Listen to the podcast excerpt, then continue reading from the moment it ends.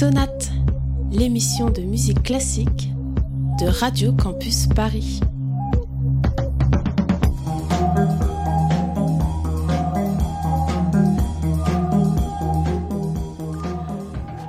Bonjour à toutes et à tous et bienvenue dans Sonate, l'émission de musique classique de Radio Campus Paris. Nous sommes ravis de vous retrouver pour cette troisième émission de la saison déjà et merci une fois encore pour vos retours et vos remarques suite à notre dernière émission consacrée à l'enfance. Si vous le souhaitez, n'hésitez pas à nous réécouter sur le site de Radio Campus Paris, radiocampusparis.org. Et Manon est de retour cette semaine. Bonjour Manon. Bonjour Baptiste, cette semaine avec nous Lisa à la réalisation. Bonjour Lisa. Bonjour.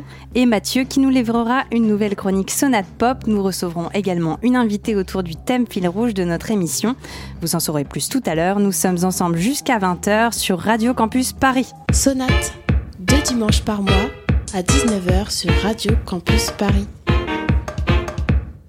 Une déferlante de témoignages. En trois jours seulement, plus de 62 000 tweets ont été postés avec le hashtag Balance ton port. Les victimes décrivent des harcèlements vécus au travail, parfois très crus une respiration. Ce hashtag montre à la terre entière aussi que ces femmes ne sont pas seules. Il montre, s'il le fallait, que le harcèlement sexuel est un problème de société. C'est un scandale hollywoodien qui résonne désormais dans le monde entier. La chute d'un producteur de cinéma tout puissant, Harvey Weinstein, l'homme qui depuis des années fait et défait les carrières aussi. Notre thème du jour tient sa source de l'actualité récente. Voilà plusieurs semaines que l'affaire Weinstein fait bondir bien au-delà du petit monde du cinéma. Les révélations de très nombreuses actrices concernant les abus subis par le mania de la production américain n'en finissent pas de tomber. C'est un phénomène beaucoup plus large qui a permis à de très nombreuses femmes ainsi que des hommes de la société civile de dévoiler les abus et autres agressions subies par des hommes souvent avides de pouvoir. C'est un mouvement qui est né, une libération de la parole qui a commencé et qui a permis de mettre en lumière un phénomène de société malheureusement connu depuis longtemps. Vous allez nous dire, mais où voulons-nous en venir et quel rapport avec la musique classique? Eh bien, c'est en voyant cette actualité à la fois révoltante et encourageante que nous avons souhaité de notre côté donner un coup de projecteur sur la place des femmes dans la musique classique. Qu'elles soient musiciennes, compositrices ou chanteuses d'opéra, toutes ont subi des mises à l'écart, voire tout simplement l'arrêt de leur carrière. Comme l'a dit très judicieusement le chef d'orchestre Herbert von Karajan, qui est mort en 1989, La place des femmes est dans la cuisine, pas dans un orchestre symphonique. Des efforts restent à faire. Pour mener à bien cette émission, nous allons faire un bref aperçu historique des femmes ayant marqué la composition classique, mais qui ont bien souvent été effacées des livres et des manuels. Et nous aurons aussi le plaisir d'accueillir Aliette Delalleux, journaliste et chroniqueuse à France Musique, qui viendra nous parler de la place des femmes aujourd'hui dans la musique classique. Sonate numéro 3, c'est parti.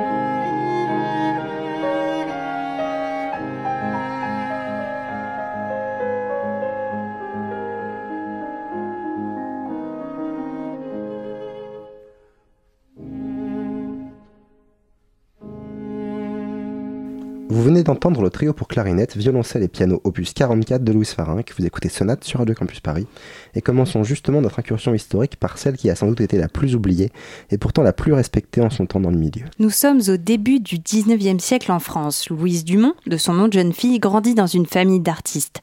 Comme on va le voir euh, chez chacune de nos compositrices, la jeune Louise avait un talent indéniable dès son plus jeune âge, elle pour le piano tout particulièrement. Elle a reçu des cours de différents compositeurs reconnus de l'époque, dont le renommé Antonin Réchat, professeur au Conservatoire national de Paris. Louise y rencontre Aristide Farinck, flûtiste qui devient son mari quelques temps plus tard. Lui se consacre petit à petit à l'édition de musique en rédigeant une anthologie appelée Trésor de pianiste. Il devient alors progressivement l'impresario de sa femme et publie ses compositions. Contrairement à beaucoup d'hommes mariés de l'époque, Aristide Farinck croit en sa femme et lui permet de continuer sa carrière, et la fait même avancer. Louise Farinck écrit de nombreuses œuvres, d'abord composées pour le piano, son instrument de prédilection, puis ensuite de plus en plus diversifiées. Prenons sa première symphonie par exemple. Elle reçoit un accueil très favorable en France et en Belgique. Un critique déclare à ce propos Il peut être donné à une femme de Marseille avec succès dans l'épineuse voix des Haydn, des Mozart et des Beethoven. L'œuvre de Madame Farinck dénote du caractère, de la hardiesse et de la chaleur et des masses instrumentales y sont mises en mouvement, avec une entente remarquable des effets. Louise Farinck est appréciée et reconnue. À côté de la composition, la musicienne reste professeure de piano au conservatoire et réussit, paraît-il, à avoir le même salaire que ses collègues masculins. De son temps, elle est donc renommée et considérée parfois comme une égale par ses confrères musiciens.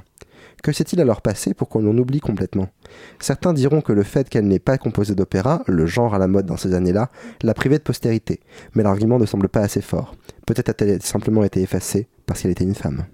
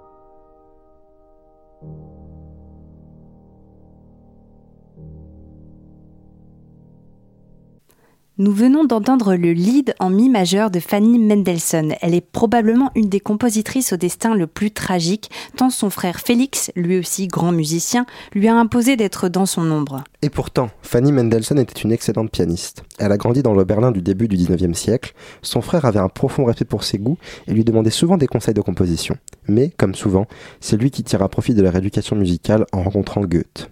Alors qu'il voyage un peu partout en Europe, sa sœur Fanny reste à la maison. L'histoire de Fanny Mendelssohn est d'autant plus cruelle que son père l'avait encouragée à faire de la musique. Lorsqu'elle a 15 ans, son avis change du tout au tout et il déclare à sa fille la musique sera toujours un accessoire, mais jamais le fondement de ton existence et de ta vie quotidienne. Félix, son frère, va même jusqu'à autoriser sa sœur à publier certains de ses leads, mais en son nom. Au 19e, il était interdit à une femme de publier des compositions, mais elles avaient la possibilité de jouer en public, c'est déjà ça. Malgré cela, il reste très paternaliste vis-à-vis de sa sœur, à propos de laquelle il déclare Fanny, telle que je la connais, n'a jamais souhaité devenir compositeur ni avoir une vocation pour cela. Elle est trop femme. Elle dirige sa maison et ne pense nullement au public ni au monde musical, ni même à la musique tant que ses premiers devoirs ne sont pas remplis. Il n'y a que son mari, Wilhelm Hensel, qui l'encouragea à jouer et même à publier ses œuvres durant sa vie. L'interdiction de jouer de son père et de son frère paraît d'autant plus terrible que lors de son seul voyage à l'étranger, en Italie, Fanny impressionne Berlioz et Charles Gounod. Lui la décrit même comme une musicienne incomparable. Qu'à cela tienne, Fanny Mendelssohn dut rentrer chez elle et vivre dans l'ombre de son frère jusqu'à sa mort prématurée à 42 ans. Malgré quelques morceaux publiés de son vivant, l'essentiel de son œuvre est réapparu dans les années 1980.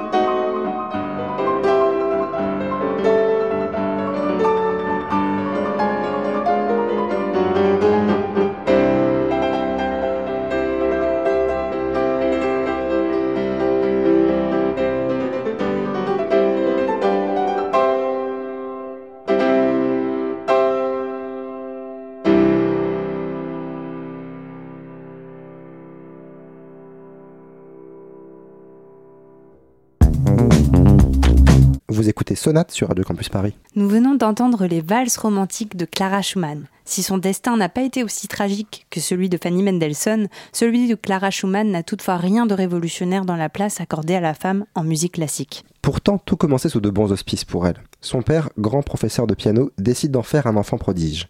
Dès 9 ans, elle joue dans des réceptions de la haute bourgeoisie de Leipzig. C'est là qu'elle attire l'attention de Robert Schumann, avec qui elle se mariera quelques années plus tard. À 11 ans, elle part en tournée avec son père en Europe, puis donne quelques concerts à Vienne, très bien accueillis. Elle a des admirateurs prestigieux, dont Frédéric Chopin, qui écrit des articles à son sujet dans les journaux parisiens.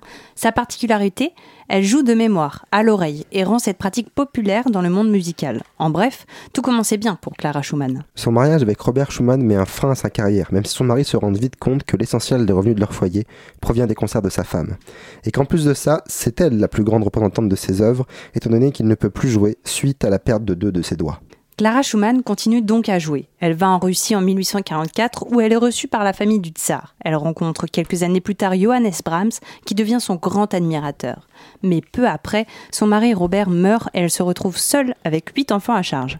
Elle continue malgré tout à tourner avant de devenir professeure au conservatoire. Son parcours, moins entravé que celui de Fanny Mendelssohn, n'en est pas moins marqué par un manque de confiance certain, comme elle le déclare à ses débuts. Il fut un temps où je croyais posséder un talent créateur, mais je suis revenue à cette idée. Une femme ne doit pas prétendre composer. Aucune n'en a été capable. Pourquoi serais-je une exception? Progressivement, Clara Schumann perdit confiance en elle et compose peu après ses 36 ans. Ses œuvres ont aussi été redécouvertes il y a peu et sont maintenant de plus en plus reconnues.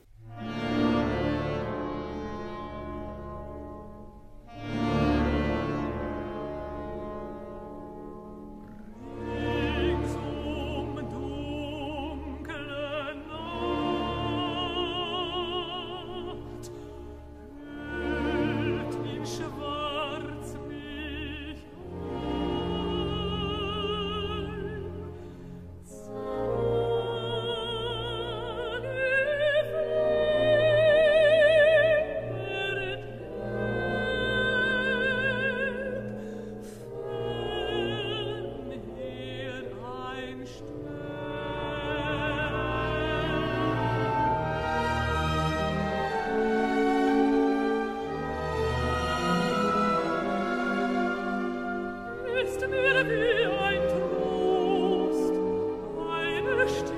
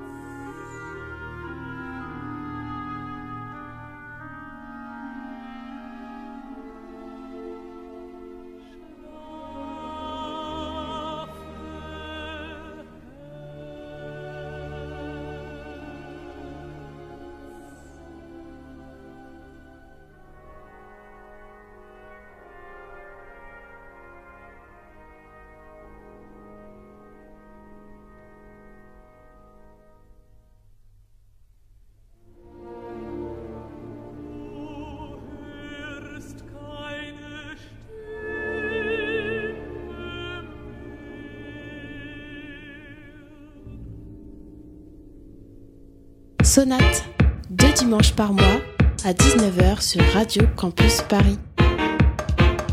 Nous finissons notre rétrospective avec Lumière dans la nuit d'Alma Mahler, une personnalité plutôt controversée. Autrichienne, elle grandit dans le milieu artistique viennois à la fin du 19e siècle où se rencontrent des artistes d'avant-garde comme Otto Wagner, Joseph Hoffmann ou Gustav Klimt.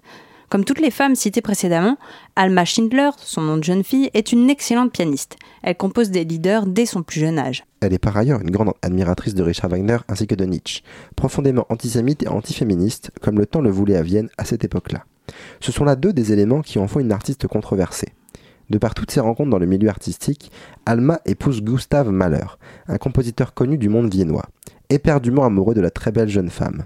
Avec ce mariage, elle met fin à ses ambitions personnelles de devenir une artiste. Malgré ses positions antiféministes, Alma Mahler accepte mal le jeu de son mari sur sa carrière musicale. Il lui demande expressément d'arrêter de composer et qu'elle se consacre à faciliter son travail avec ces mots Tu n'as désormais qu'une seule profession, me rendre heureux. En 1910, elle découvre qu'il s'est approprié des leaders, qu'elle a composés et qu'il les a publiés sous son nom. Le couple n'en est que plus mal, d'autant plus qu'Alma est une véritable séductrice et commet plusieurs infidélités à son mari, ce qui peut se comprendre étant donné euh, l'emprise qu'il voulait lui imposer. Toujours est-il que Gustav Mahler meurt en 1911 et qu'Alma épouse alors l'architecte et designer Walter Gropius avant de se remarier en 1929 avec Franz Werfel. Bourreau des cœurs, Alma Mahler ne consacre plus de temps à la musique. Une partie de son œuvre a par ailleurs disparu et il ne reste d'elle que 14 leaders. Elle a pourtant inscrit dans son autobiographie Avoir, dès 1903, composé de nombreux leaders et une sonate pour piano. À travers ces quatre parcours de femmes dans la musique classique, nous avons vu toute la difficulté existante pour qu'elles s'inscrivent dans un milieu exclusivement masculin. Ces portraits ne sont bien sûr pas exhaustifs et bien d'autres femmes se sont inscrites dans le milieu et commencent à être redécouvertes. Mais finalement, la situation a-t-elle profondément changé aujourd'hui? L'invité de Sonate. C'est ce que nous allons voir euh, dans cette deuxième partie d'émission. Euh, nous accueillons Aliette Delalleux. Bonsoir. Bonsoir.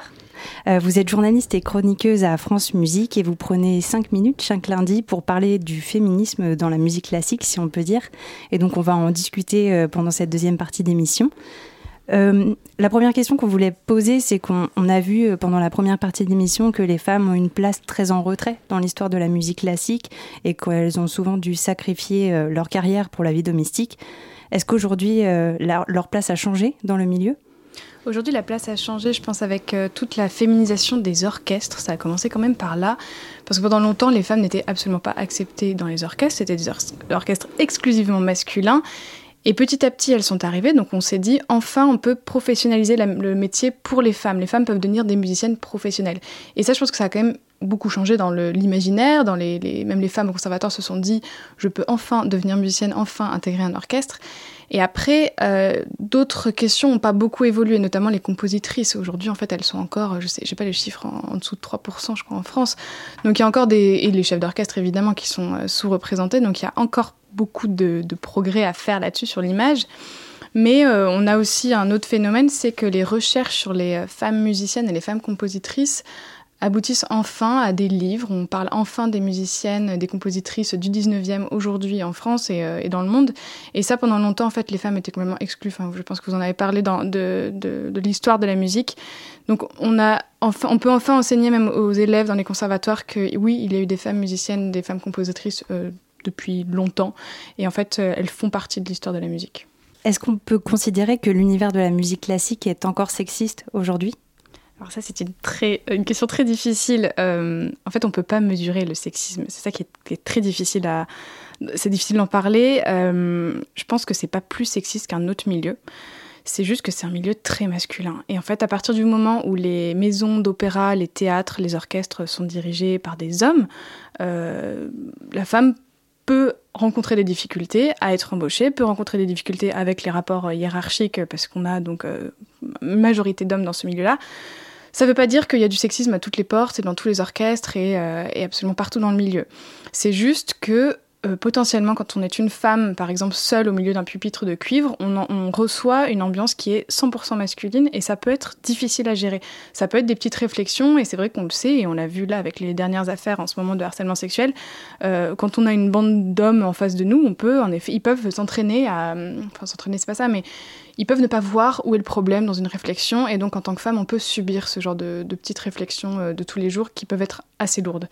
Après, il y a aussi une autre euh, question, c'est la précarité du milieu. C'est compliqué d'être musicien aujourd'hui, et que si on a envie de, faire carrière, ben, parfois il faut euh, juste ne pas parler, ne pas dénoncer, et donc du coup, les femmes peuvent potentiellement subir, des formes de discrimination, subir des formes de sexisme et ne pas en parler.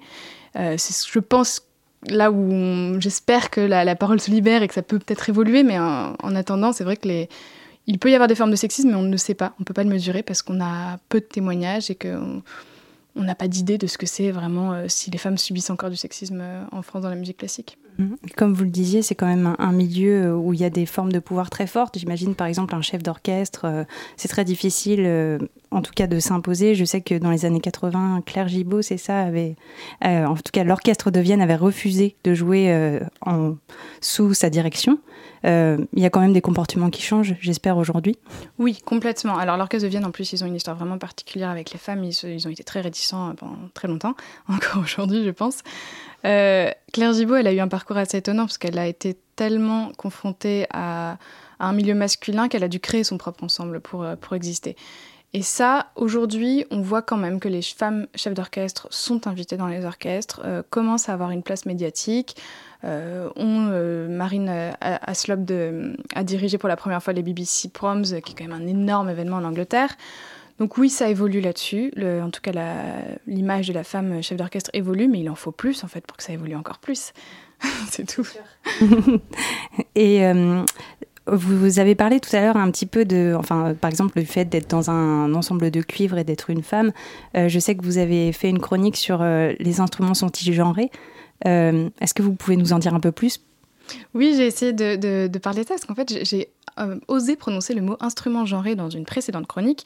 Et là, j'ai eu des réactions, euh, notamment sur Twitter, très virulentes. On m'a un peu traité de féministe extrême, de tout ce qu'on peut imaginer autour de, ce terme, alors que pour moi, ça me paraissait une évidence. Pour moi, c'était. Baigné quand même dans un milieu musical et on a toujours euh, eu des petits clichés sur bah, la harpe c'est pour les filles, la trompette c'est pour les garçons, euh, et encore aujourd'hui. Et du coup, je me suis dit, mais enfin, c'est pas une aberration de parler d'instruments genrés. Et en fait, il y a toute une histoire des instruments de musique euh, à travers les siècles qui a évolué. Donc, c'est un peu compliqué de résumer ça rapidement, mais chaque instrument a eu à un moment donné une connotation masculine ou féminine. Chaque instrument a évolué. Je vais prendre l'exemple de la harpe. La harpe, c'est un instrument très difficile, très physique en fait. Et donc on l'a toujours donné aux hommes pendant très longtemps parce qu'on imaginait que les hommes avaient plus de force que les femmes.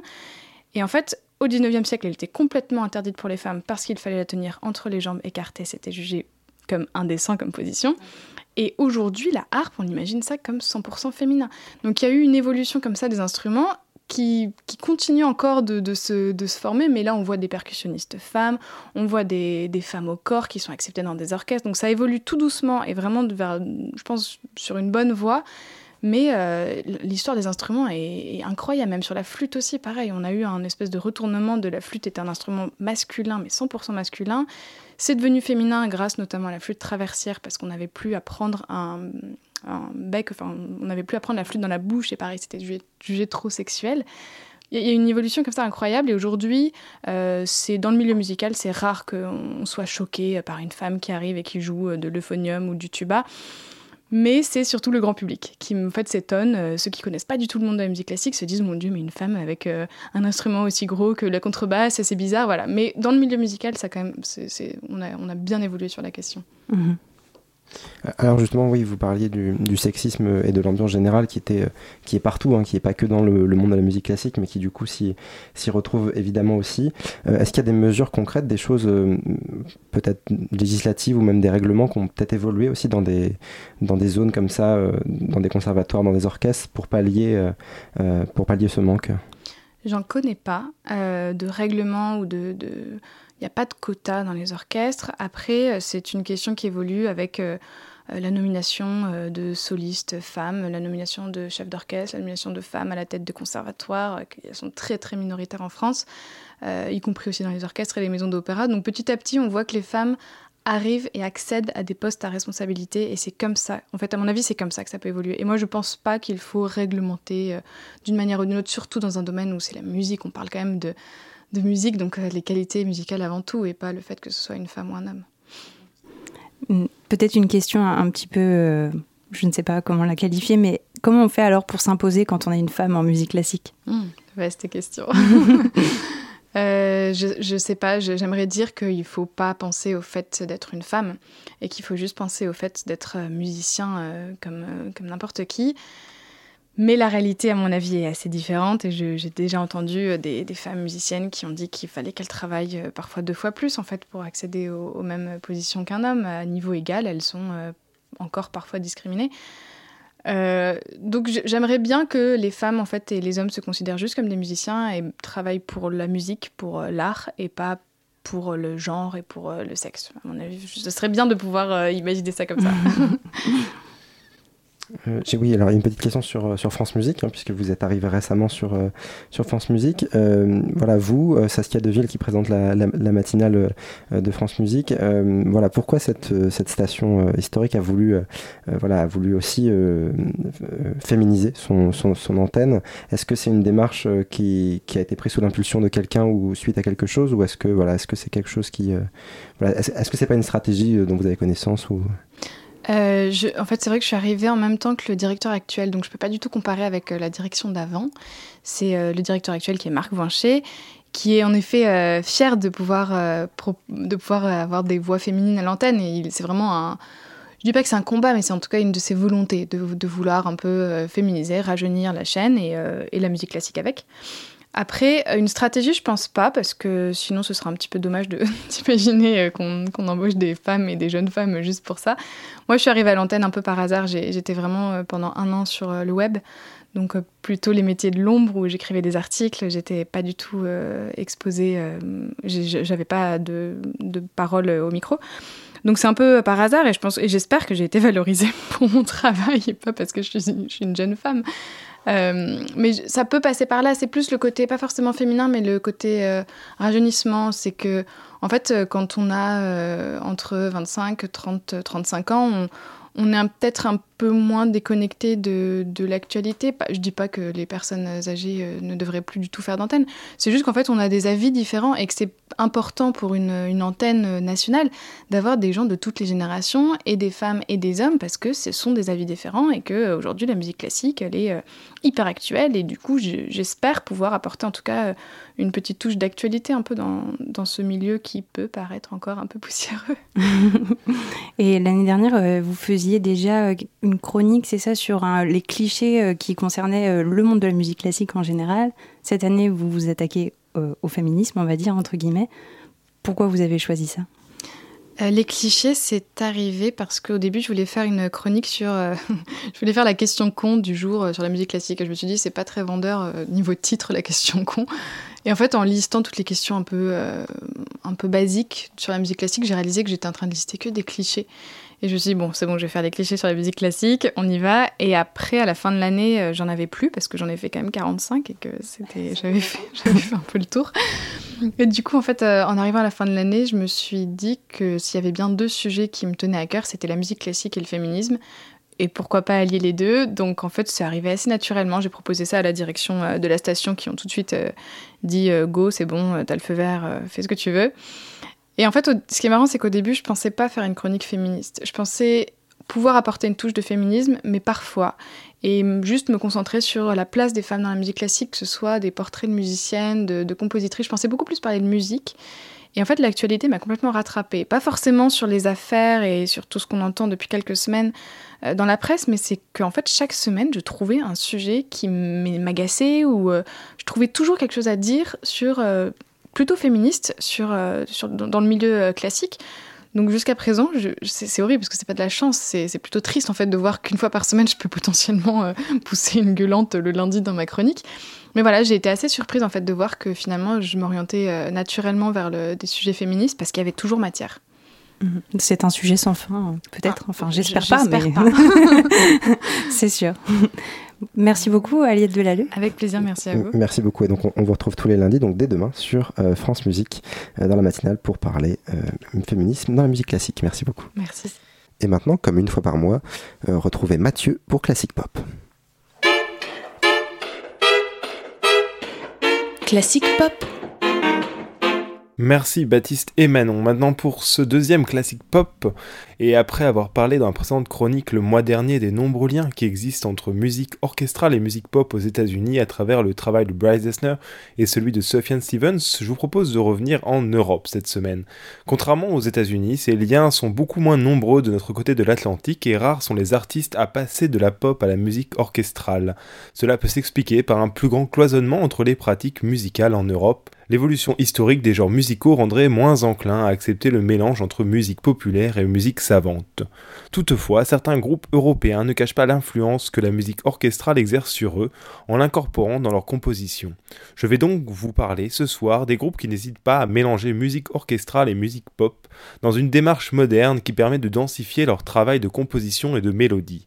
La référence à la musique orchestrale est aussi pour ces groupes une affaire de forme, leurs morceaux ou albums peuvent ainsi se constituer comme des symphonies ou des œuvres opératiques. Commençons en Allemagne par un groupe que j'aime particulièrement, Get Well Soon. Un faux groupe plutôt puisqu'il s'agit à la base du projet solo du multi-instrumentiste Constantin Gropper. Il s'est fait connaître à la fin des années 2000 avec un premier album très réussi, Rest No Very Hard, You Will Get Well Soon, avant de poursuivre un parcours sans faute du sublime Vexation en 2010 au dernier album en date Love l'année dernière. Son parcours éclaire particulièrement sa conception de sa musique, fruit de son éducation musicale classique et de son amour pour le rock, lui qui a fait partie un temps d'un groupe de grunge. Cette volonté de ne pas faire de distinction entre culture populaire et culture savante se manifeste pas que dans la musique, mais aussi dans le travail textuel de ses chansons, multipliant les références culturelles diverses de la philosophie deleuzienne à Disney. La musique de Well Soon reste fondamentalement pop, respectant bon nombre de ses codes et son héritage, mais qui emprunte autant à la subtilité de la musique de chambre qu'à la démesure symphonique. Les références musicales sont nombreuses, Constantin Gropper convoque à la fois la musique orchestrale romantique, Debussy, Satie ou encore la musique moderne de Philip Glass, sans oublier la musique de film de Bernard Herrmann ou celle d'Ennio Morricone.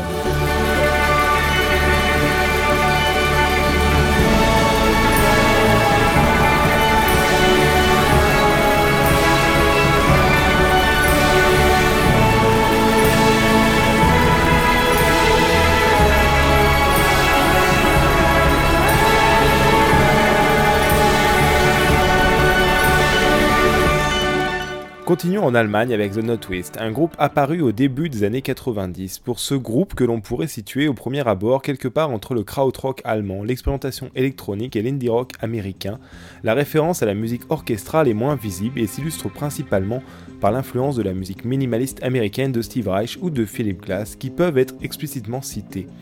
Le mariage des influences de la musique minimaliste au rock et à la pop aux accents électroniques de The Not Twist aboutit à une science subtile et fascinante des arrangements que l'on retrouve notamment dans leurs albums cut Neon Golden paru en 2002 et sur certains morceaux de leur dernier album Come to the Glass sorti en 2014. Il y a deux ans, The Not Twist a sorti Messer Object, un fabuleux recueil de compositions que le groupe allemand a réalisé ces dernières années pour des productions cinématographiques, théâtrales ou encore radiophoniques.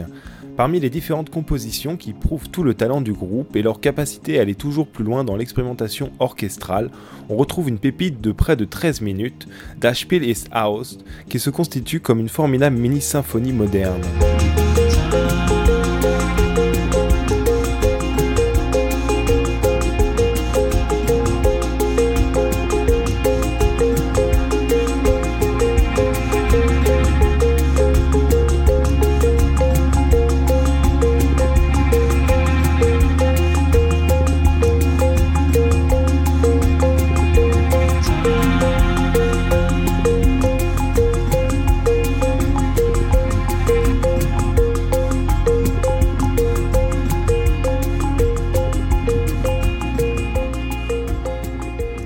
Terminer, allons au Danemark pour parler du groupe Efterklang. Des trois groupes dont je vous parle ce soir, Efterklang est sûrement celui qui est le plus marqué par la musique orchestrale. Depuis le milieu des années 2000, ce groupe danois produit chacun de ses albums comme une sorte de symphonie pop dont chaque morceau constituerait un mouvement. Là encore, l'influence du minimalisme américain de Philip Glass est très présente, mais comme Get Well Soon, Efterklang n'oublie pas le reste de l'histoire de la musique orchestrale que le groupe danois remet à jour.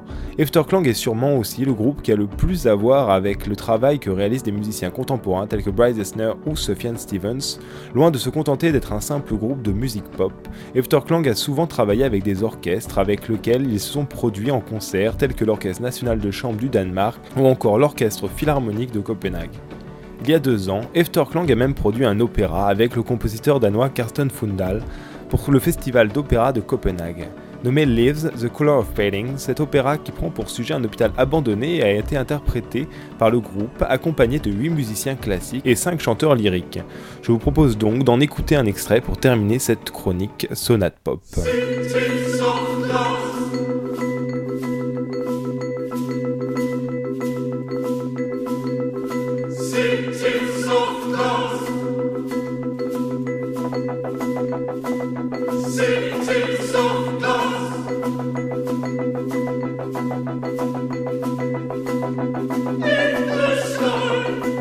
Et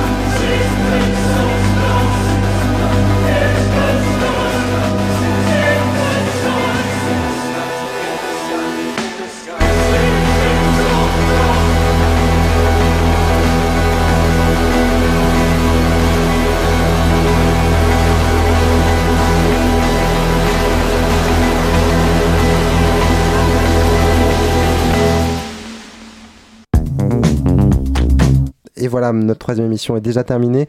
Merci beaucoup de nous avoir écoutés. Évidemment, si vous n'avez pas pu tout suivre, vous pouvez la réécouter euh, dès ce soir sur radiocampusparis.org ainsi que toutes nos précédentes émissions. Euh, merci à Lisa qui était aujourd'hui à la technique. Et nous, on se retrouve dans deux semaines pour une nouvelle émission le thème n'est pas encore dévoilé.